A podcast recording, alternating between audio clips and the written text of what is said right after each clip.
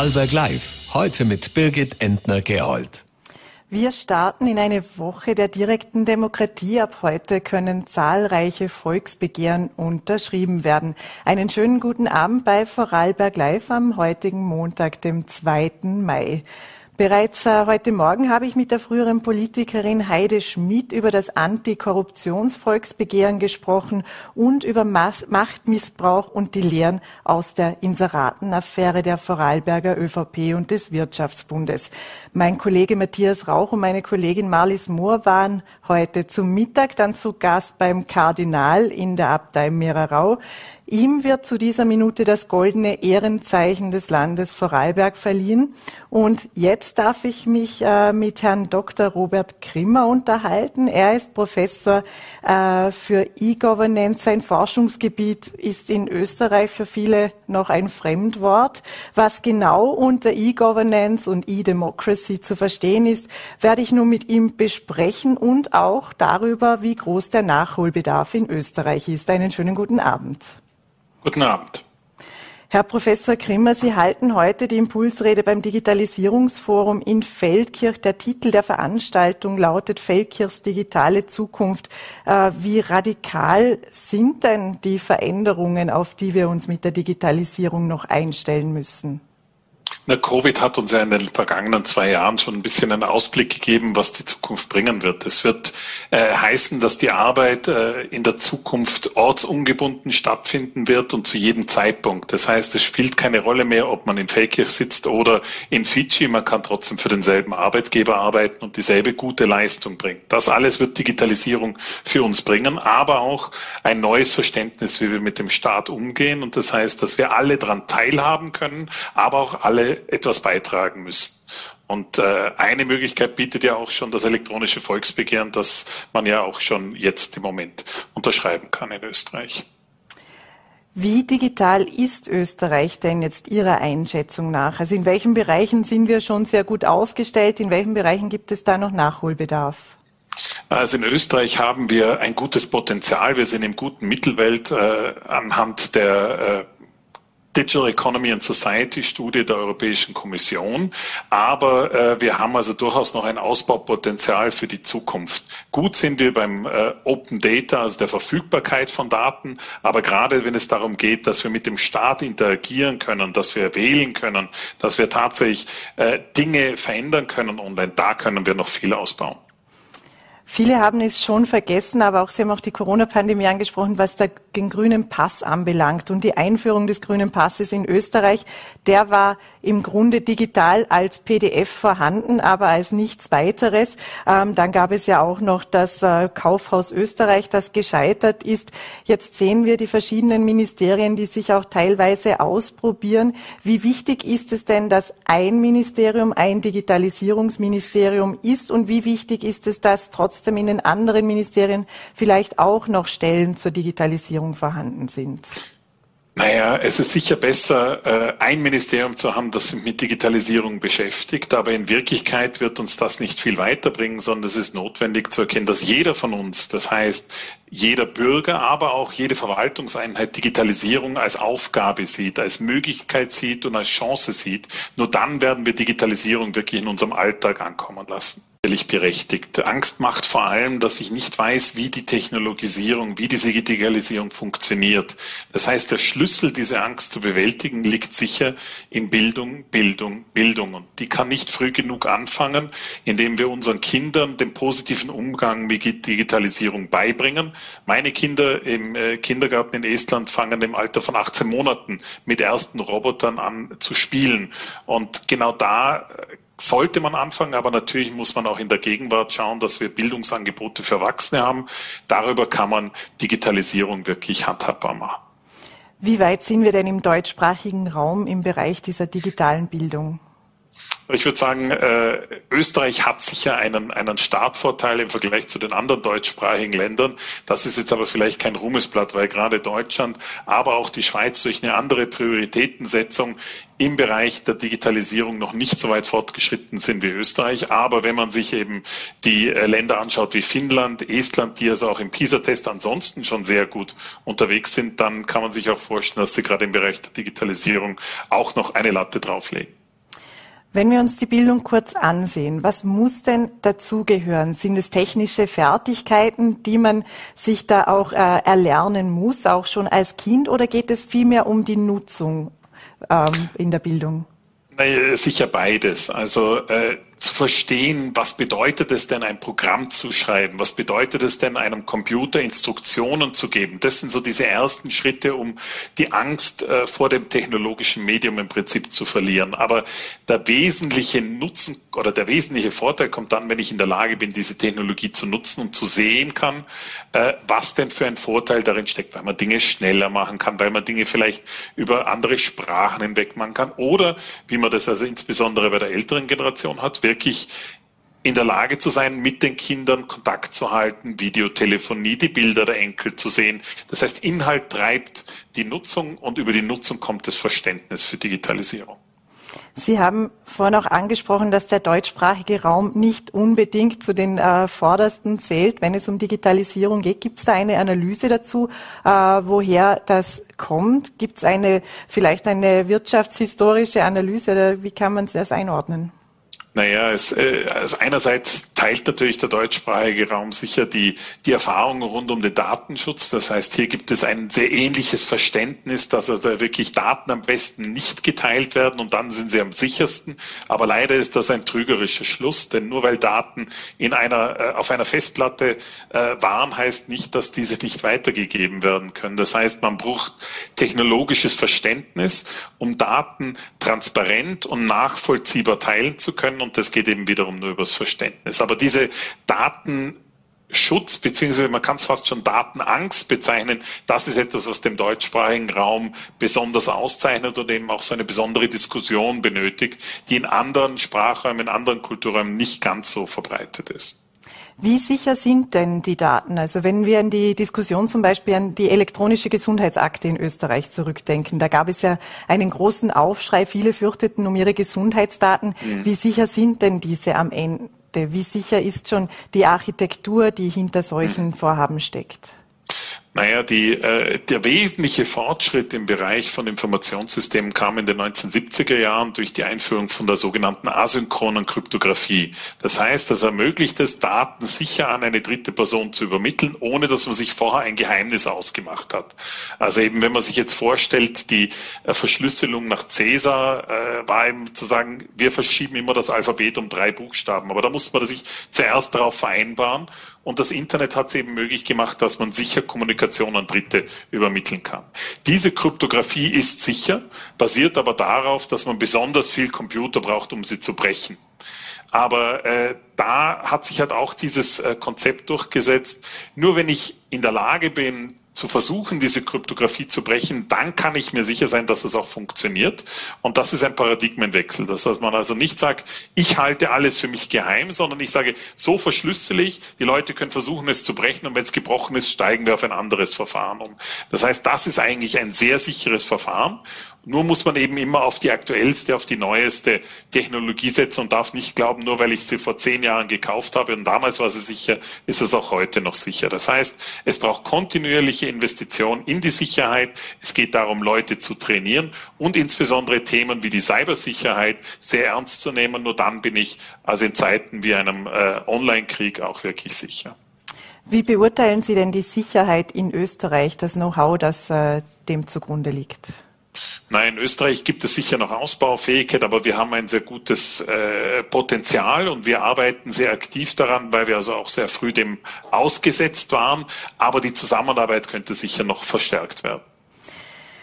Wenn wir uns das digitale Angebot des Staates kurz ansehen, ich habe das heute auch in der Vorbereitung gemacht, mir war zum Beispiel nicht bewusst, dass man auch einen Strafregisterauszug äh, digital abrufen kann. Wie lange dauert das denn, ähm, bis ein digitales Angebot dann auch schlussendlich genutzt wird?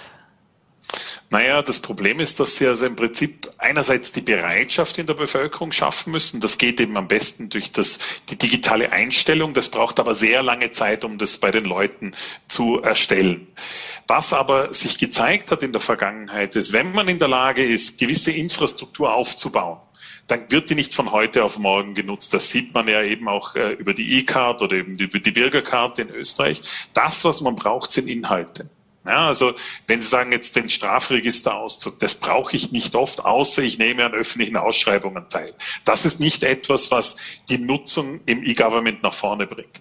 Das, was Leute nach vorne bringt, sind interessante Anwendungen, wie das zum Beispiel das elektronische Volksbegehren in Österreich war. Wie das 2018 gekommen ist, hat sich dieses direktdemokratische Instrument komplett verändert. Von etwas, das über die Eintragswoche gelaufen ist, wo man sehr viel mediale Aufmerksamkeit gekriegt hat, hin zu dieser Vorbereitungszeit, wo also die maßgebliche Anzahl der nicht der der E-Volksbegehren äh, für das Nichtrauchervolksbegehren wurden vor allem online abgegeben. Das heißt, das ist eine interessante Anwendung, wofür Personen gewillt sind, sich die Technologie anzuschauen. Ganz ähnlich war das mit dem Covid-Pass, also dem grünen Pass, wo sich Leute angefangen haben, die Handysignatur mal ein bisschen genauer anzuschauen. Das führt aber noch nicht zur täglichen Nutzung. Das heißt, ich brauche noch eine zweite Kategorie an Anwendungen und das sind Sachen, die man täglich nutzt. In Estland war das das Online-Banking, dass also alle Online-Banking-Portale die Handysignatur unterstützt haben. Und darüber hatte man eine Kombination von Online-Wählen in Estland, da haben die Leute sich die Technologie angeschaut und dann konnten sie über das Online-Banking das regelmäßig nutzen und das hat dazu geführt, dass wirklich in Estland das durch die Bank benutzt wird. Wenn man das jetzt auf Österreich umlegt, wir haben interessante Anwendungen. Wir haben die Sachen wie äh, das E-Volksbegehren, wir haben den grünen Pass. Jetzt brauchen wir aber etwas, was man wirklich täglich benutzen kann und daran muss gearbeitet werden. Also wenn alle Banken jetzt eben die Handysignaturen unterstützen würden oder äh, Dinge, die man eben regelmäßiger macht, wie zum Beispiel auf der Gemeinde die Müllsäcke zu bestellen, ja, wenn das eben auch mit der Handysignatur gehen würde, dann könnte man da vermutlich viel mehr Frequenz schaffen und auch die Nutzung gestalten. Interessant und nützlich, das sind die zwei Schlagworte dafür. Was bedeutet denn die Digitalisierung grundsätzlich für die Demokratie? Sie haben auch eben das Volksbegehren wieder angesprochen, aber auch das, e, äh, das Wählen, also E-Voting. Ähm, mhm. Wie lange werden wir denn jetzt noch zum Beispiel in Österreich ins Wahllokal gehen müssen? Also, also grundsätzlich Wahlreform ist eine der schwierigsten Themen, äh, die nach vorne zu bringen. In Österreich gab es die ersten Ansätze für die Briefwahl vor über 30 Jahren und dann hat es also wirklich sehr viel intensive politische Diskussion benötigt, bis schlussendlich ein Schulterschluss zwischen den großen Parteien stattgefunden hat, um die Briefwahl einzuführen. Und ganz eine ähnliche Diskussion werden wir äh, führen müssen, sollte es jemals zu einer elektronischen Wahl in Österreich äh, führen. Die Schweiz hat da ganz eine andere Rolle eingenommen, die gesehen hat, okay, wir können uns über elektronische elektronische Wahlen positionieren, hat aber auch da viele Rückschläge äh, in Kauf nehmen müssen. In Österreich wird das sicher noch einige Wahlzyklen brauchen, bis hier der breit, die breite Basis geschafft ist, um darüber nachzudenken. Wo liegen denn dort die größten Herausforderungen? Liegen die eher im technischen Bereich oder doch im politischen Bereich oder im Bereich des Wählerwillens tatsächlich am Handy wählen zu gehen und nicht mehr wie gewohnt in die Wahlkabine?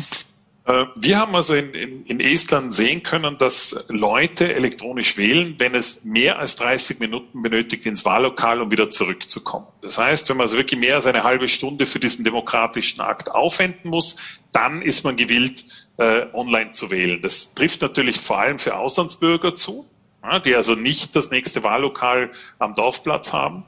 Äh, und dann natürlich für Leute, die also wirklich auf Inseln wohnen oder weit draußen am Land sind. Und dazu muss man wissen, dass Estland ungefähr so groß ist wie die Schweiz, aber nur 1,3 Millionen Einwohner hat. Das heißt, die, das Land ist sehr, sehr dünn besiedelt. Das heißt, für uns würde das gelten, dass insbesondere eben im, im, ländlichen Raum oder eben auch für Studenten, die zum Beispiel an der Gemeinderatswahl teilnehmen wollen oder äh, an der Landtagswahl, dort wäre ein irrsinniges Potenzial da. Ähm, das ist ein Problem. Wenn dieser Nutzen da ist, dann wollen die Leute das wirklich äh, nachfragen. In Estland jeder zweite wählt übers Internet. Also das sehe ich nicht als das große Problem Die Probleme liegen im Prinzip in zwei Regionen. Auf der einen Seite in der technischen Lösung. Diese technische Lösung gibt es. Es gibt diese, diese auch entsprechend äh, nach vorne zu bringen. Die muss man natürlich auch entsprechend prüfen, die muss man entsprechend einführen und dieses Vertrauen in die Technologie muss gewonnen werden. Aber das geht über einen längeren Zeitraum, ist also auch machbar. Dort, wo aber wirklich die große Krux ist, ist bei der politischen, äh, bei der, bei der, äh, beim Gewinnen der politischen Kräfte, weil Wahlen sind etwas, die sind äh, im Kern politisch und bedeuten einfach die Zukunft für die Parteien. Deswegen ist Wahlreform so irrsinnig schwierig, weil diejenigen, die von einer Wahlreform profitieren, sind diejenigen, die dadurch gewählt werden. Das heißt, das ist ein sogenannter Principal Agent äh, äh, Fall, dass also derjenige, der entscheidet, auch davon profitiert. Eigentlich etwas, was man normalerweise vermeiden will, aber das lässt sich in der Demokratie nicht vermeiden. Und daher ist Wahlreform wirklich etwas sehr Schwieriges. Und äh, jede Partei denkt immer zuerst an ihre Vorteile. Was würde es bedeuten, wenn wir Online-Wahlen möglich machen? Wählen dann mehr Leute aus dem Ausland, wählen dann mehr Studenten und das wird dann abgeglichen mit den Wählergruppen. Und daher ist so eine Diskussion immer sehr schwer rational zu führen. Sie haben gerade die hohe Quote der Esten erwähnt, die online wählen. Was ist denn die Erfahrung in Estland zur Betrugsanfälligkeit von Online-Wahlen? Also bis heute gab es also keinen nachgewiesenen Fall des, äh, der Manipulation bei der elektronischen Wahl. Dort, wo es in Estland immer wieder äh, Vorwürfe gibt, ist es beim, beim Stimmenkauf. Aber da haben die Esten auch wieder einen, einen Ausweg gefunden. Wenn man die Briefwahl nur einmal abgeben kann, kann man bei der Online-Wahl in Estland beliebig oft abstimmen und nur die letzte Stimme zählt. Das heißt, man kann sagen, wenn jetzt jemand einen beeinflusst, dann stimmt man eben so, wie die Person will, dass man äh, abstimmt und dann wählt man einfach fünf Minuten später noch ein zweites Mal. Wenn die Person einen die ganze Zeit verfolgt, dann kann ich trotzdem ins Wahllokal gehen und auf Papier abstimmen und das löscht dann meine Online-Stimme. Das heißt, die Technologie macht auch neue Wahlformen möglich und neue Varianten und kann also auch diese Probleme helfen zu beseitigen. Ähm, aber natürlich, Online-Betrug ist eine äh, mögliche Variante, so wie bei allen technischen Verfahren. Und das kann man nur durch genaues Monitoring, also genaue Überwachung und eben äh, Prüfen von entsprechenden äh, Vorfällen, Cybersicherheit äh, begegnen. Vielleicht zum Abschluss auch noch ein kurzer Ausblick. Die technologische Entwicklung geht ja rasant. 2007 wurde zum Beispiel das erste iPhone vorgestellt. Jetzt kann sich eigentlich kaum jemand mehr ein Leben ohne Smartphone vorstellen. Wir benutzen Apps, es gibt die Gesichtserkennung etc. etc. Wohin führt denn all das noch? Was ist denn Ihre Perspektive für die nächsten 10, 20, 30 Jahre? Naja, wir haben jetzt also in, in den nächsten fünf Jahren eine Abwanderung von 30 Prozent der Verwaltungsfachkräfte im öffentlichen Dienst in Österreich. Das heißt, wir werden einen irrsinnigen Schwund an Wissen, einen irrsinnigen Schwund an Arbeitskräften im öffentlichen Bereich haben. Und der Arbeitsmarkt gibt ja heute schon fast nichts mehr her. Also diese Personen auf dem Markt zu ersetzen, wird sehr schwer werden. Das führt also automatisch zu einem irrsinnigen Technologisierungsdruck, weil nur darüber das Wissen in der Verwaltung gehalten werden kann.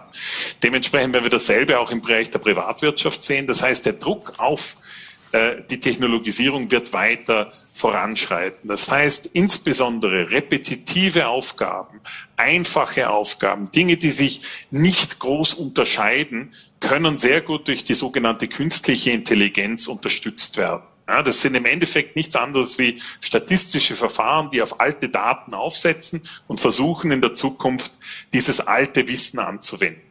Da kann ich wirklich sehr viel einfache bürokratische äh, Prozesse unterstützen. Das wird etwas werden, was allgegenwärtig äh, sein wird. Dementsprechend wird es auch sogenannte künstliche Chatbots geben, dass wir also eben nicht mit einem Callcenter interagieren, sondern eben mit einem Sprachroboter, dass hier also eben zu sagen, liebe Alexa, ich brauche einen neuen Personalausweis. Dann sagt die Alexa, ja, ich schicke dir jetzt eine E-Mail zu, bitte lad dort dein Passfoto rein. Und über solche Prozesse eben in Zukunft ganz anders mit der Verwaltung interagieren werden, äh, wie wir das heute tun. Das heißt, Technologie wird im Prinzip unseren heutigen Servicestandard überhaupt erst in Zukunft absichern. Und wie wird es im Privatbereich aussehen, im Reisebereich? Wird sich da vieles ändern? Naja, also ich kann Ihnen nur heute sagen, für mich spielt es relativ wenig äh, eine Rolle, ob ich jetzt aus Österreich arbeite, ob ich aus Estland arbeite oder das von Australien aus tue. Im Wesentlichen, solange ich bereit bin, zur richtigen Zeit aufzustehen, äh, kann ich von überall in der Welt arbeiten. Und genau das werden wir in allen Bereichen sehen, dass also zunehmend eine Trennung zwischen meinem Ort wo ich mich befinde und dem Ort, wo ich arbeite, äh, im Prinzip sehen. Das heißt, Covid hat uns ja schon so ortsunabhängig gemacht, auch zeitunabhängig. Wir sehen sind, wir sehen vermutlich viel weniger Reisen in der Zukunft. Wir werden also sehen, dass wir viel mehr online auch zusammenarbeiten, nicht nur miteinander Videogespräche machen, sondern gemeinsam an Dokumenten arbeiten, gemeinsam an Online-Flipcharts arbeiten. All das, was wir früher in Meetings gemacht haben, werden wir in Zukunft im virtuellen Raum machen können und so also auch ganz anders interagieren. Denken Sie nur an die Diskussionen rund um äh, das Metaverse, ja, also eben diese Online, dieses Online-Universum, dass wir mit Augmented Reality eben unsere Umgebung eben auch mit Daten unterstützen werden. Wir werden ganz andere Bedienungsoberflächen sehen. Das wird nicht mehr lange dauern. In den nächsten zwei Jahren werden wir schon ganz neue Interaktionsformen mit der Technologie sehen. Es wird auf jeden Fall sehr spannend werden. Es bleibt sehr spannend, Herr Professor Krimmer. Herzlichen Dank für Ihre Zeit und die Erläuterungen. Danke nochmal. Und nun kommen wir von der Digitalisierung zur Geistlichkeit. Kardinal Christoph Schönborn erhält heute das Ehrenzeichen des Landes Vorarlberg.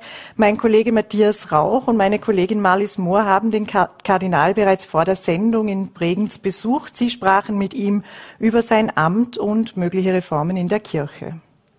Herr Kardinal, Sie bekommen heute das äh, große Ehrenzeichen des Landes. Äh, was bedeutet Ihnen diese Auszeichnung? Ich muss ehrlich sagen, das hat mich echt gerührt.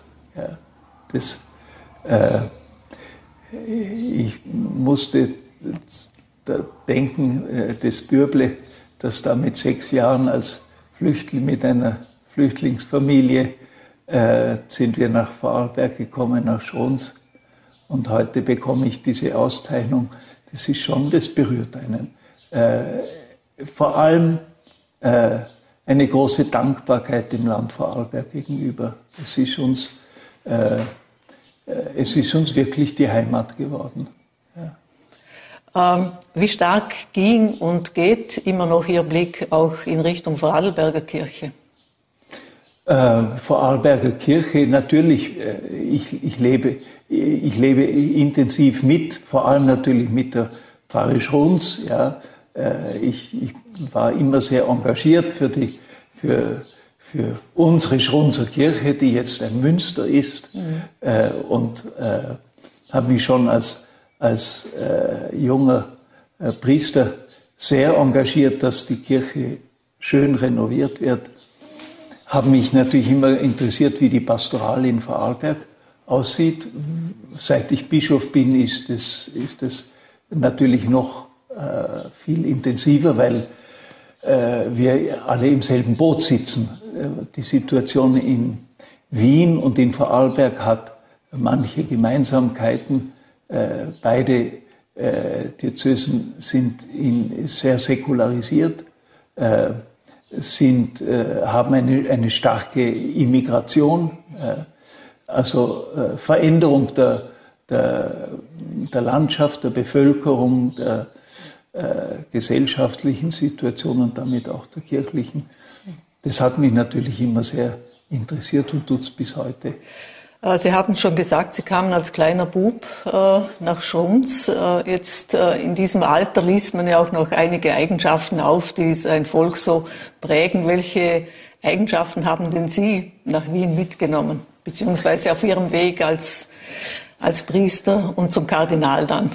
Also äh, was ich äh, neben dem Dialekt, den ich äh, sehr schnell gelernt habe, als Kind lernt man das natürlich sofort, und später natürlich, dass man das Jassen lernt und auch sehr gerne tut. Aber was mich, was mich geprägt hat, ist der direkte Stil, das gerade heraus, ähm, schon auch der Fleiß, ja. Ähm, und uns Hüslebauer natürlich. Äh, ich war 14, wie meine Mutter äh, es gewagt hat, ein Eigenheim zu bauen. Äh, ich, ich habe da sehr aktiv mitgewirkt. Ich habe die Pläne gezeichnet. Ich wollte ja Architekt auch werden. Und, und ja, das das, das, sind lauter so typische Vorarlberger Züge, die, die mich mitgeprägt haben. Sie haben ja am Gymnasium in Bludenz maturiert. Haben Sie noch Kontakt zu Ihren zu ehemaligen Schulkollegen? Wir haben eine bis heute eine wunderbare Klassengemeinschaft. Wir treffen uns äh, alle fünf Jahre zu den Jubiläen und äh, sind fast alle noch am Leben. Äh, und äh, bei der letzten, beim letzten Matura-Jubiläum 55 Jahre waren äh, alle Lebenden da. Und wir sind nach wie vor sehr herzlich miteinander verbunden. Äh, also die Klassengemeinschaft, die äh, auch von den Professoren immer wieder gelobt wurde, weil wir einfach eine, eine sehr auffallend gute Klassengemeinschaft hatten, die lebt bis heute und das äh, macht mir wirklich Freude. Ah, kommen wir zur Kirche. Ah, die Kirche verliert ja immer noch äh, laufend Schäfchen. Was glauben Sie, gibt es da eine Trendumkehr? Wann ist da etwas zu erwarten oder wie muss sich die Kirche ändern, dass die Menschen wieder zur Kirche finden? Äh, ich, glaube, diese Entwicklung ist eine gesamteuropäische. Das ist nicht nur eine Vorarlberger, das ist eine gesamteuropäische die erreicht inzwischen selbst Polen und, und, und die Slowakei. Das ist, was man nennt, die Säkularisierung. Das heißt, äh, dass die traditionellen Prägungen der Gesellschaft äh, stark nachgelassen haben. Und wenn ich Leute aus meiner Generation frage, äh, wie seid ihr religiös sozialisiert worden, dann kommt meistens Anna die Großmutter oder, äh, oder einfach die Tradition, die, die war. Ich bin in Schruns aufgewachsen äh, in einer Zeit, in der dreimal am Sonntag die große Kirche steckt voll war. Ja, das, das war, das hat einfach dazugehört. Ja. Ich glaube nicht, dass die Menschen äh, grundlegend re weniger religiös sind. Ich, ich, glaube, die Suche nach dem Lebenssinn äh, ist unverändert da, aber sie hat nicht mehr die traditionellen Formen, wie auch unsere Lebensform nicht mehr die traditionelle ist, die, die äh, Gestern habe ich mit unseren Nachbarn gesprochen, die hatten eine kleine Bergbauernwirtschaft. Ja, äh, und alle, alle Kinder, zehn Kinder haben, haben äh, weltliche Berufe ergriffen. Das ist vorbei. Äh, das gibt schon noch einzelne. Äh, und das darf uns nicht wundern, dass das in der Kirche auch so ist. Ich sehe das gar nicht so dramatisch. Ich sehe das als eine große gesellschaftliche Entwicklung, in der auch Gutes geschieht. Nämlich, äh, wenn ich heute in Schrunz die Messe feiere am Sonntag, wie, wie ich es jetzt gestern gemacht habe, wenn ich da die Messe feiere, äh, dann weiß ich, die Menschen, die da sind, die sind wirklich aus Überzeugung da. Das ist jetzt nicht, weil es traditionell so ist, weil, weil äh, man muss, ja, um womöglich äh, nicht schlecht angesehen zu werden, weil man nicht in die Kirche geht. Das habe ich noch in der Jugend erlebt, dass das dazugehört hat.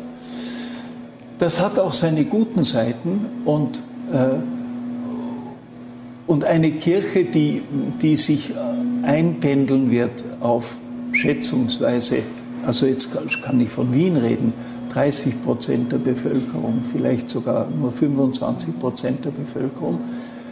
Äh, aber wenn die ihren Glauben gut leben, ist das eine, eine große Kraft. Und wir dürfen nicht vergessen, sehr viele Menschen äh, sind spirituell unterwegs. Äh, sie sind nicht unbedingt mit der traditionellen Kirchenform unterwegs, aber äh, und, und ich erwarte mir nicht, dass die Kirchen wieder so voll sein werden wie in den 50er Jahren. Das war eine andere Zeit. Äh, nun heißt es ja immer, gerade in schwierigen Zeiten suchen die Menschen wieder die Kirche, den Glauben oder sie suchen Schutz im Glauben. Äh, jetzt haben wir die Corona-Krise ja, einigermaßen überwunden. Äh, es ist Ukraine-Krieg, es ist ähm, Inflation, es ist Klimakrise. Glauben Sie an die Rückkehr des Glaubens unter solchen Bedingungen? die, die, die Suche nach dem Sinn, die Suche nach Halt, das, das glaube ich sicher. Ja, das ist auch sehr stark spürbar, auch unter jungen Menschen. Äh, die Formen, in denen sich das ausdrückt, äh, werden äh, nicht für, für alle äh, in den klassischen kirchlichen Formen sein. Äh, aber sie, sie äh, finden Ausdruck in, auch in Ritualen der Kirche. Das sieht man wenn ein junger Mensch tödlich verunglückt und ein, dann ein Begräbnis hält mhm. und sieht, wie viele junge Menschen da kommen, äh, da ist die Frage des Todes ist, ist einfach ein ganz starker, ganz starker Impuls. Äh, und dann fragt man sich nach dem Sinn des Lebens und fragt, äh, fragt nach dem, was Halt gibt. Und äh, da sind Rituale immer wichtig. Äh, nicht um, um etwas Äußerliches zu haben, sondern um in der Unsicherheit einer Situation irgendwo Halt zu finden. Für mich ist das starke Symbol äh, im Stephansdom äh, die, äh, das Bild Maria Potsch, hinten die Marienikone, wo täglich tausende Kerzen brennen. Mhm. Das befiehlt niemand, das, äh, das, das wird keine Werbung dafür gemacht das geschieht einfach. Äh, und das zeigt, äh, dass dieses Bedürfnis im menschlichen Herzen ganz tief drinnen sitzt. Äh, und ich habe dafür halt meine Glaubenserklärung, die Seele ist von Gott geschaffen und auf Gott hin ausgerichtet. Und die Sehnsucht der Seele ist nach Sinn und nach Glück und nach Erfüllung. Und das wird immer so sein. Ähm, bleiben wir vielleicht noch kurz bei Corona. Da ging ja sehr stark ähm, herum, die Gesellschaft ist gespalten, Impfpflicht ja, Impfpflicht nein. Ähm, wie sehen, das Thema wird aber nicht offenbar bei Klimakrise, da redet niemand von gespaltener Gesellschaft. Bei anderen Konflikten, beim Wohlstand, der ja auch äh, nicht sehr gerecht verteilt ist, wie sehen Sie das? Sehen Sie wirklich eine gespaltene Gesellschaft allein jetzt durch diese Pandemie? Äh, wie tief diese äh, Spaltung geht, die vorhanden ist oder war, äh, wie tief die geht, wage ich nicht, nicht zu beurteilen. Ich erlebe es in der eigenen Familie. Ich hatte in der näheren Familie auch Ehepaare, wo er für die Impfung war und sie dagegen. Und das hat große Spannungen in der Familie gegeben. Das wird vermutlich nicht so bleiben, weil einfach mit dem hoffentlich Ausklingen der Pandemie auch dieses Thema vom Tisch ist. Aber was ich mir selber ein bisschen vorwerfe oder ich eine Frage habe, äh, habe ich die Ängste derer, die äh, gegen die Impfung waren, habe ich das ernst genug genommen. Ich habe da ein großes Vertrauen zur Wissenschaft äh, zur medizinischen Forschung, die Grandioses leistet. Ich kenne den, den Gründer von BioNTech persönlich, äh, äh, den, den, Christoph Huber, Professor Huber, äh, die den ersten Impfstoff entwickelt haben. Und ich weiß einfach, wie seriös diese Leute arbeiten und wie verantwortungsbewusst. Aber dass es Leute gibt, die einfach Angst haben, was impft man mir da hinein, was werden die, die Folgen davon sein, etc. Das habe ich vielleicht zu wenig ernst genommen. Äh, Herr Kardinal, die einen meinen, Sie wären konservativ, die anderen, Sie wären liberal. Wie sehen Sie sich denn persönlich? Ich sehe mich als äh, fröhlich gläubiger Mensch äh, äh, und äh, ich bin sicher in manchen Dingen konservativ, in manchen Dingen liberal in, äh, äh, ich, ich weiß nicht, ich gebe mir keine Etikette. Äh, für mich ist das Evangelium, äh, für mich ist Jesus der Maßstab. Und war Jesus konservativ, war er liberal? Ich weiß es nicht. Wenn ich, wenn ich halbwegs Jesus nachfolge, bin ich eigentlich ganz, ganz dankbar und egal welches Etikett man mir dann gibt.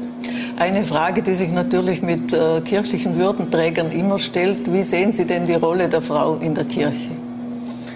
Wie sehe ich die Rolle der Frau? Äh, äh, absolut unaufgebbar. Äh, ich habe dafür eine, eine einfache, äh, äh, eine einfache Erklärung, wie unsere Mutter, die vor, vor zwei Monaten gestorben ist, wie sie da aufgebahrt war in, in ihrem Zimmer. Habe ich mir gedacht, siehst du, vier Kinder hast du geboren, äh, äh, hast sie auf den Weg des Lebens geschickt. Äh, und das ist, das ist ein, ein, eine Realität, die für immer bleiben wird, für immer. Nämlich alle Menschen, die da herumlaufen, die da spazieren gehen, die, die da in die Schule gehen, alle Menschen haben, sind von einer Frau geboren. Meine Mutter war die erste Prokuristin in Vorarlberg in der, in der Industrie und sie ist schlechter bezahlt worden als alle anderen Prokuristen, die alle Männer waren. Äh, das ist unerträglich. Das ist unerträglich. Die Frage des Amtes in der Kirche ist für mich nicht die primäre Frage. Die Frage ist die Verantwortung. Und da hat der Papst einen ganz großen Schritt gemacht, äh, der hoffentlich auch vorbildlich ist für die ganze Weltkirche. Er hat nämlich äh, jetzt in der neuen Verfassung für, für die Ämter des Vatikans einen kleinen Satz hineingeschrieben. Alle Ämter des Vatikans können grundsätzlich von Getauften äh, geleitet werden. Das heißt, da ist nicht Kardinal, Bischof, Priester, Monsignore, sondern getaufte Männer und Frauen. Und das, das ich meine, das praktizieren wir sowieso in unseren Diözesen. Äh, wir haben, äh, wir haben weiß nicht, eine Quote gibt es nicht, aber wir haben sehr viele Frauen in leitenden Ämtern in unseren Diözesen. Das ist selbstverständlich. Äh, und das muss auch in Zukunft äh, deutlicher, äh, deutlicher entwickelt werden. Mhm. Äh, nun werden christliche Werte in Österreich lieber hochgehalten als gelebt. Ähm, die christlich-soziale Schwarze Volkspartei ist nun die konservative türkise ÖVP. Wie sehen Sie das Sittenbild der Politik? Welches Sittenbild gibt die Politik ab momentan? Äh, erstens hat Jesus äh, in, in einem dramatischen Zusammenhang gesagt, wer von euch ohne Sünde ist, werfe den ersten Stein. Wir sind eine Gesellschaft von Steinewerfern. Und äh, ich frage mich manchmal, wenn äh, das politische Hickhack wieder einmal einen Höhepunkt erreicht. Ja, äh, haben alle vor der eigenen Tür gekehrt, bevor sie laut schreien über die anderen.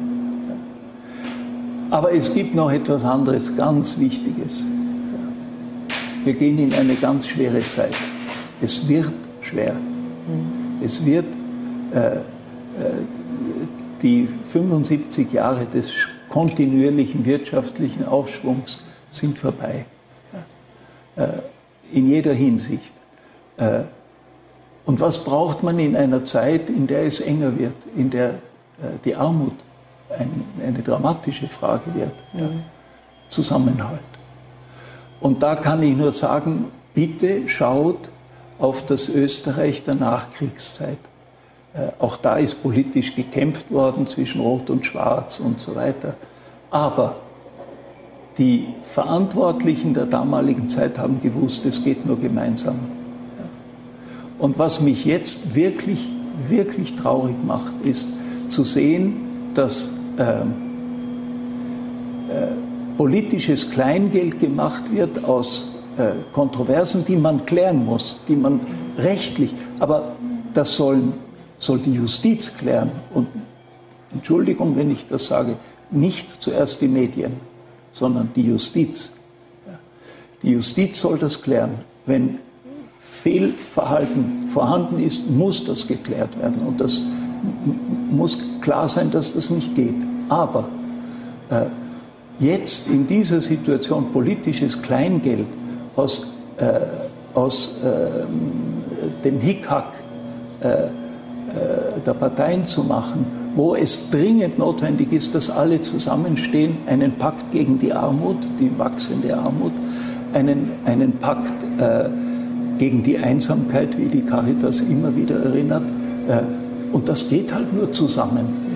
Und äh, wenn wir wirtschaftlich äh, aus dieser schwierigen Krise, die noch viel größer werden wird, herauskommen wollen, dann müssen wir es gemeinsam machen. Das gilt für alle und ich glaube, wenn man diese Perspektive einnimmt, dann schauen die Dinge etwas anders aus zwei persönliche Fragen noch zum Schluss, Herr Kardinal. Sie haben anlässlich Ihres 75. 75. Geburtstages ein so quasi Kündigungsschreiben an den Papst gerichtet. Sie warten immer noch auf Antwort. Ähm, ja, wie lange meinen Sie, werden Sie noch im Amt sein? Wie lange ich im Amt bin, das weiß allein der Papst und ob der es weiß, weiß ich auch nicht. Aber äh, ich bleibe sicher im Dienst, denn ich werde sicher, wenn ich äh, nicht mehr äh, die Diözese leite, werde ich weiter äh, Seelsorger bleiben. Das ist, das ist für mich selbstverständlich. Ich werde mich nicht auf die Kanarischen Inseln zurückziehen und dort äh, Pensionist sein, sondern ich möchte auch unter den Leuten bleiben. Äh, so wie Kardinal König es gemacht hat, der bis 14 Tage vor seinem Tod mit 99 Jahren äh, bei den Menschen geblieben ist. Also äh, werden wir sehen. Ähm, seit heute liegen sieben Volksbegehren zur Unterschrift auf. Darf und wird ein Kardinal eines der Volksbegehren unterschreiben? Äh, Im Allgemeinen habe ich das bisher nicht gemacht. Ähm, ich muss mir das natürlich anschauen, äh, weil ich glaube, dass äh, die, ähm, die Stellungnahme äh, der Bischöfe äh, andere Wege hat. Wir haben ja die offizielle Möglichkeit, zu allen Gesetzesentwürfen Stellung zu nehmen. das geht ans Parlament, sind die offiziellen Stellungnahmen der, der katholischen Kirche, wie sie durch die Bischöfe vertreten sind. Aber natürlich ermutige ich die Gläubigen, ihr, ihr Recht wahrzunehmen, auch sich durch solche Meinungsäußerungen kundzutun. Herr Kardinal Schönborn, herzlichen Dank für dieses Gespräch. Gerne, Dankeschön. Eine starke Justiz, transparente Parteienfinanzierung und Moral und vielleicht auch ganz allgemein saubere Politik, das sind die Forderungen des Antikorruptionsvolksbegehrens. Ab heute kann dieses für eine Woche lang unterzeichnet werden und auf möglichst viele Unterschriften hofft auch Heide Schmidt, die frühere Politikerin, ist Proponentin des Volksbegehrens und nun bei mir zu Gast im Studio. Einen schönen guten Abend. Schönen guten Morgen. Ähm, Frau Schmidt, das Antikorruptionsvolksbegehren entstand ja zu einer Zeit, ähm, als die Chat-Affäre rund um den früheren Kanzler Sebastian Kurz äh, noch aktuell war oder als sich alles um fehlende Akten aus dem Finanzressort des damaligen Finanzministers Gernot Blümel drehte. Ähm, jetzt ist es seither nicht unbedingt ruhiger geworden. In Vorarlberg erschütterte diese Wirtschaftsbundaffäre nun das Land politisch und wir scheinen eben irgendwie in einer Endlosschleife mutmaßlicher Korruption zu leben. Wie konnte es denn so weit kommen oder warum hat man denn nichts aus der Vergangenheit gelernt? Naja, ich fürchte, man hat nicht nur nichts gelernt, sondern es hat sich etwas verfestigt. Denn äh, das sind ja alles keine, keine Überraschungen, wenn wir uns ehrlich sind, sondern da hat sich eine Unkultur eingeschlichen, äh, die, die sich sozusagen einfach so verfestigt hat, als wäre das jetzt normal. Und äh, als sich so eine Runde zusammengefunden hat und gesagt hat, äh, wir müssen etwas dagegen tun, äh, überlegen wir ein Volksbegehren, äh, war, das, war das wirklich einer, einer Stimmung geschuldet, wo man das Gefühl hatte, wenn wir jetzt nicht ein deutliches Zeichen setzen, äh, dann, dann wird das quasi zur ungeschriebenen Verfassung in Österreich. Und äh, was jetzt in Vorarlberg äh, sich auch so deutlich gemacht hat, ist, äh, wie viele Menschen sagen, das haben wir eh immer schon gewusst. Und trotzdem hat eigentlich niemand etwas dagegen getan. Im Gegenteil, man hat sich dreingefügt, man hat sich arrangiert. Und ich denke, dass jetzt es bei der Bevölkerung liegt und bei den Bürgerinnen und Bürgern zu sagen, das ist der falsche Weg. Wir müssen hier nicht nur eine Notbremse ziehen, sondern wir müssen von dieser Straße abbiegen. Und äh, wenn wir es schaffen, dass viele Bürgerinnen und Bürger das sagen, das Volksbegehren unterstützen und dann im Parlament, und darauf wird es ankommen, auch tatsächlich äh, an den Stellschrauben gedreht wird, dass wir einerseits auch gesetzliche Vorkehrungen treffen, die wir bislang nicht hatten, und andererseits auch eine, eine, eine andere Mentalität befördern, was einfach nicht geht dann glaube ich, sind wir auf dem richtigen Weg. Und das ist der Versuch, da zu einer, Abbieger, zu einer Abbiegung zu kommen. Das Volksbegehren ist getitelt mit Mas Macht nicht Missbrauch verhindern, so dass ich es rauskriege. Ähm, was fehlt denn aktuell noch? Wodurch kann denn ähm, mit diesem Machtmissbrauch gebrochen werden? Wie kann man diese verfestigten Strukturen aufbrechen? Äh, wenn das so einfach ginge, wenn das so einfach ginge, hätte man es vielleicht sogar schon früher gemacht. Aber es ist die Grenze wirklich oft schwer zu ziehen. Das Volksbegehren versucht etwas, versucht in verschiedenen Kapiteln äh, die jeweiligen Bereiche ein bisschen, ein bisschen zu, zu kanalisieren. Da geht es einerseits um eine neue Medienförderung. Ich halte das für ganz dringend notwendig, schon seit langem. Die Medienförderung ist unterdotiert und daher sucht man sich daher Abzweigungen, äh, wo man sich, äh, und da rede ich jetzt nicht von Vorarlberg, oder nicht allein von Vorarlberg, denn letztlich ist es überall äh, zu verfilzt. Aber wenn wir uns die Geschichten anschauen, die jetzt aufgebrochen sind, ähm, mit, mit, äh, mit Geschäften, die einzelne Zeitungen mit der Politik machen. Äh, um eine günstige Berichterstattung äh, werben die einen und um Geld werben die anderen. Wenn das, wenn das so leicht geht, wie es bislang gegangen ist, dann ist die Medienfreiheit hin. Dann geht es nur noch so. Und wenn wir hier das, äh, die Medienförderung verändern und wenn wir auch mehr Transparenz, und das ist für mich überhaupt der Schlüssel für alles, Transparenz für Inseratengeschäfte schaffen, und wenn wir hier auch eine Grenze einziehen, zum Beispiel, dass die Politik nicht so schalten und walten kann, äh, wie sie will, dann sind wir auch in einer anderen Möglichkeit für die Zukunft. Also mir ist die Medienförderung und die Medientransparenz ich möchte fast sagen, ein Herzensanliegen, weil ich glaube, dass das für die Demokratie ein Kernproblem ist. Die Unabhängigkeit der Justiz ist für mich das zweite Herzensanliegen. Und da sollte man, und das geschieht ja auch schon, darüber nachdenken, wie die Strukturen auch verbessert werden können, unter anderem durch eine Bundesstaatsanwaltschaft. Es geht darum, dass der Instanzenzug bei uns von den Staatsanwaltschaften zum Minister oder zur Ministerin geht sind wir eines der wenigen Länder in Europa noch, wo das so ist. Da gehört eine unabhängige Weisungsstelle geschaffen. Da gibt es auch unterschiedliche Modelle. Darüber muss geredet werden. Und es gibt so viele Kapitel. Wir haben sieben drinnen. Es sind 72 Punkte. Und die Bevölkerung muss nicht mit jedem gleich einverstanden sein, bevor sie ihre Unterschrift darunter setzen.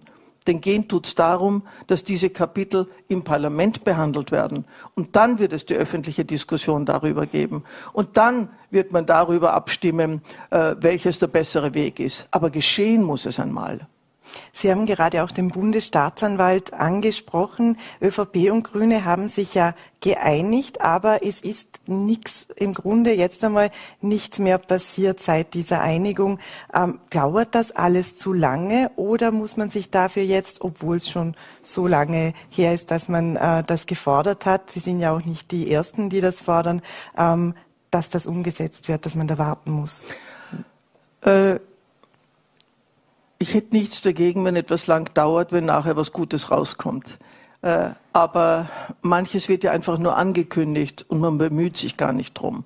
Bei der Bundesstaatsanwaltschaft habe ich das Gefühl, dass da jetzt wirklich etwas in die Gänge kommt. Und es wird sehr davon abhängen, wie diese Staatsanwaltschaft dann konstruiert ist. Und da wäre es mir wichtig, dass das nicht äh, übers Knie gebrochen wird, sondern dass darüber auch wirklich eine Diskussion stattfindet, was die Vor- und Nachteile jeweils eines bestimmten äh, Beschickungsmodus ist. Und welche Vor- und Nachteile das jeweils hat. Das ist das eine. Aber das Informationsfreiheitsgesetz zum Beispiel, und wir haben vorher schon gesagt, dass die Transparenz, oder ich habe gemeint, die Transparenz sei ein Schlüssel dafür, das Informationsfreiheitsgesetz wird uns schon, ich weiß nicht wie lange angekündigt. Es geht um die Abschaffung des sogenannten Amtsgeheimnisses.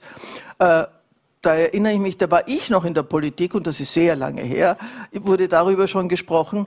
Also Ankündigungen sind das eine, aber es jetzt tatsächlich auf den Weg zu bringen, das scheint mir notwendig. Und dafür glaube ich, ist ein Volksbegehren ein gutes Instrument dafür, dass die Bürgerinnen und Bürger sagen, jetzt fangt aber gefälligst an damit. Und wenn wir mehr Informationsfreiheit haben, dann schließen sich auch die Kanäle für die Korruption. Denn jetzt ist es ja so, dass man versucht, auf irgendeinem Weg etwas zu erfahren. Wenn das öffentlich ist, muss ich diese Wege gar nicht mehr suchen. Wie gläsern muss denn ein Staat sein? Kann er auch zu gläsern sein? Weil es gibt ja auch die Befürchtungen der Bundesländer zum Beispiel, die sich ja auch gegen das Informationsfreiheitsgesetz zum Teil querlegen, dass eben die Behörden überlastet werden. Also eines stimmt schon, Demokratie kostet Geld. Das ist so, das muss, müssen wir nur wissen, ob es uns das wert ist. Und daher ist es auch eine Frage, ob ich dann ausreichend Personal habe, verschiedene Aufgaben zu erfüllen. Insofern ist es nicht ganz abwegig, wenn aus bestimmten Bereichen, ob das nun die Länder, die Gemeinden oder wer auch immer ist, sagen, ja, aber wir schaffen das mit unserem Apparat gar nicht. Das ist möglich, dass wir da tatsächlich auch nachjustieren müssen. Aber etwas ist eine völlige Fehleinschätzung, zu glauben, dass wir damit jetzt Apparate aufblähen. Das ist nicht wahr. Äh, Erstens einmal können wir uns von manch anderem Unsinn befreien, aber äh, dann, wenn es, wenn es darum geht, dass Bürgerinnen und Bürger etwas erfahren wollen, äh, vorzuschützen, dass man dazu keine Zeit hat, das ist im Regelfall eine Ausrede. Und ich glaube auch, dass dieses Abblocken äh, mancher Länder nicht äh, in der Sorge begründet ist, dass sie jetzt mehr Personal brauchen, sondern dass sie mehr zugeben müssen, dass sie mehr offenlegen müssen. Und darum geht's, dass diese Offenlegung zum Selbstverständnis wird.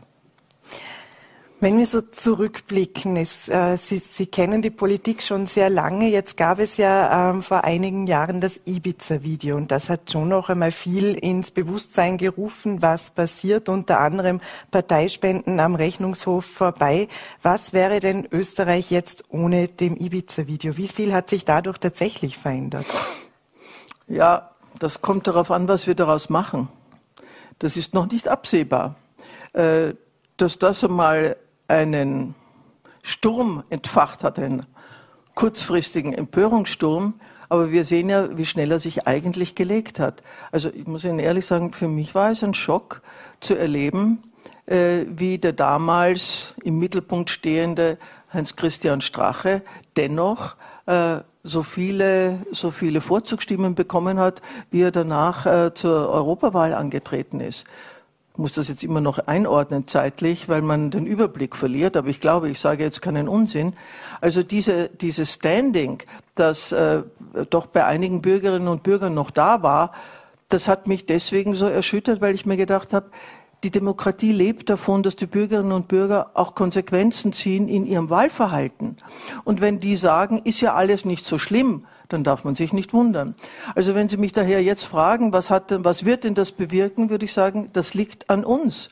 Wenn wir finden, es ist alles nicht so schlimm, dann wird es sich weiter in diese Richtung entwickeln. Wenn hingegen die Bürgerinnen und Bürger sagen, äh, wir wollen es anders, wir wollen mehr Anstand in der Politik, wir wollen mehr Klarheit, wir wollen mehr Transparenz, dann ist es möglich, dass es sich ändern und äh, dass es sich ändert. Und ich gestehe, ich habe meinen Optimismus noch immer nicht aufgegeben. Was können jetzt Gesetze ausrichten und wie sehr müssen wir uns auf die Moral oder die moralischen Werte verlassen? Ich würde mich gerne nur auf die moralischen Werte verlassen. Ich würde mich gerne nur darauf verlassen, dass man einfach, dass man einfach anständig ist. Aber wie wir wissen, reicht das nicht. Und äh, vor allem, wenn wir jetzt so Argumente hören, kriminalisiert doch nicht alles, dann ist das ja nahezu der Ruf danach, dass man sehr wohl Gesetze braucht. Denn wenn man, wenn man alles, was nicht verboten ist, für erlaubt erklärt, dann schaut es nicht gut aus. Das ist, das ist eine Einstellung, also ich bin die Letzte, die nach, nach Verboten ruft, aber, aber zu, zu tun, als wäre alles, was nicht ausdrücklich verboten ist, auch erlaubt, ist der falsche Zugang. Erst recht, wenn ich mit öffentlichen Geldern agiere. Erst recht, wenn ich in der Öffentlichkeit stehe und damit die Verpflichtung zu einer gewissen Vorbildhaltung habe. Also mit einem Wort, wir müssen nachschärfen, wo wir sehen, dass das, was wir haben, nicht ausreicht. Und das ist einiges. Jetzt wird ja auch bei der Parteienfinanzierung nachgeschärft, also bei den Gesetzen sowohl auf Bundes- als auch auf Landesebene.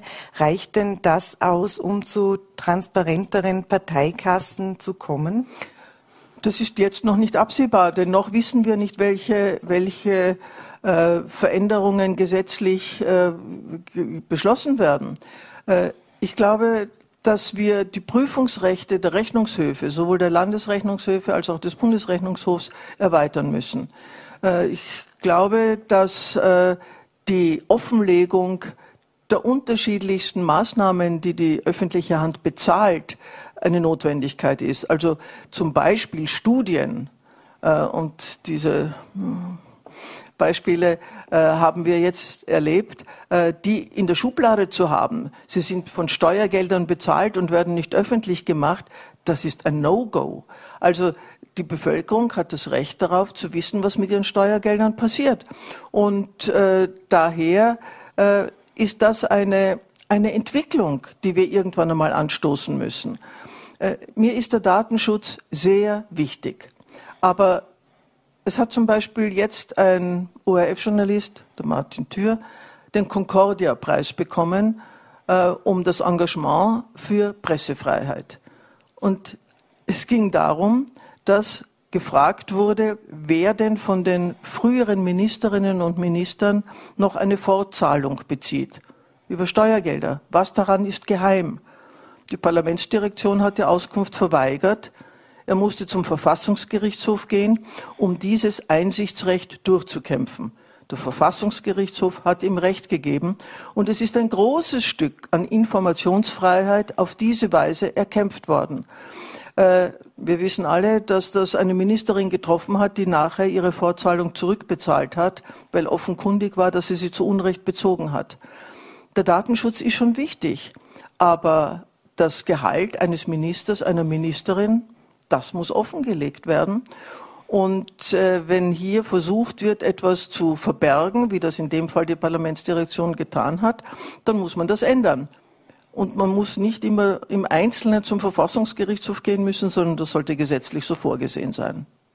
Es ist ja auch nicht nur bei den staatlichen Finanzen, aber auch bei den Parteifinanzen oft so, was wir jetzt in Vorarlberg zum Beispiel ja. sehen und auch schon in anderen Bundesländern auch gesehen haben, ist das Thema der Vorfeldorganisationen, der Teilorganisationen, ja. der parteinahen Vereine, dass da mutmaßlich dann doch irgendwo ja. über mehrere Ecke verschleiert werden könnte. Ähm, wie kann man denn das kontrollieren? Wie weitreichend müssen da die Gesetze werden? Das glaube ich, ist in einem solchen Gespräch nicht zu klären, denn da werden viele Juristinnen und Juristen beisammensitzen und werden versuchen, die Grenzen zu ziehen. Denn äh, es klingt einfacher, als es dann in der Umsetzung auch tatsächlich ist. Äh, aber es ist machbar.